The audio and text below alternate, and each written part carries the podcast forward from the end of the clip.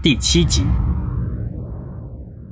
张老道深深的叹了口气，说道：“罢了罢了，今天我就陪你走这一遭。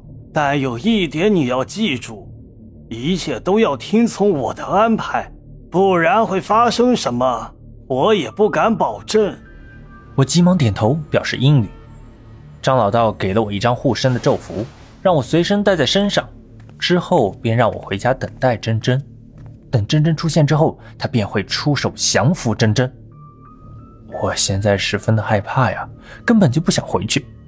但是按照张老道的说法，他已经缠上我了，不管我去到哪里，他早晚也会找到我。若我不把他引出来抓住他，我必定会被他给害死。没办法，我便再次回到那个出租屋，等着十二点的到来。我在床上躺着，心脏砰砰直跳，手里抓着老道给的护身符。随着十二点时间的接近，我的心跳也愈发的厉害。房门声再次响起，此时听到这个声音，我不禁脊背一阵发寒，身上也瞬间出了一层冷汗。我没有去开门。而是裹上被子，假装听不见。真真敲了几下，便停了下来。我本以为他走了，但随后便听到一阵微不可闻的脚步声。李阳，真真幽怨的声音犹如鬼魅一般的传来。我那么爱你，你为什么不给我开门啊？此时，真真已经站到了我的床前，静静的看着。我我现在呼吸有些紊乱，脑袋一阵发懵，不知道是被吓懵的，还是这些天被他吸阳气给吸的。真真那冰凉的小手向我的身上探了过来，我瞬间便起了一身鸡皮疙瘩。此时的我才敢睁开眼睛看真真的模样。此时的真真的脸上竟没有五官。没有鼻子，没有眼睛，没有嘴巴，单单就一张人皮。这时，张老道突然破门而入，便直接冲向了珍珍。珍珍连忙掉头跑了出去，张老道便急忙追赶。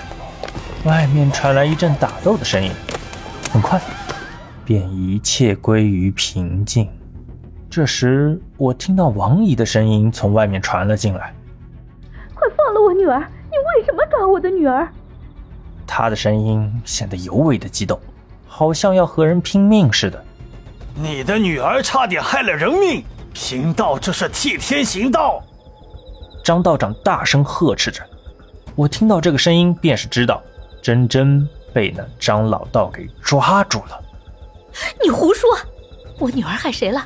我女儿好好的，从来没有害过人。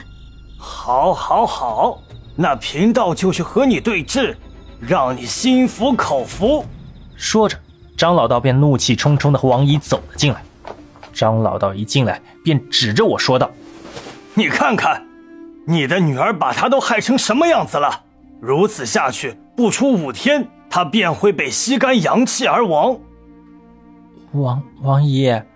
你为什么要害我呀？我看到王姨进来，便有些有气无力的说道。王姨顿时脸色大变，扑通一声瘫坐在地，说道：“李阳，我求求你，让道长放我真真吧。他只是喜欢你，他没想过害你呀。”我看着王姨一边冲我磕头，一边痛哭流涕，当下也有些于心不忍。毕竟，不管怎么说，我和珍珍也算行了一场夫妻之事，让他永世不得超生，这样的惩罚，是不是太狠了些？本集播放完毕，可以关注主播并订阅本专辑，下集精彩继续。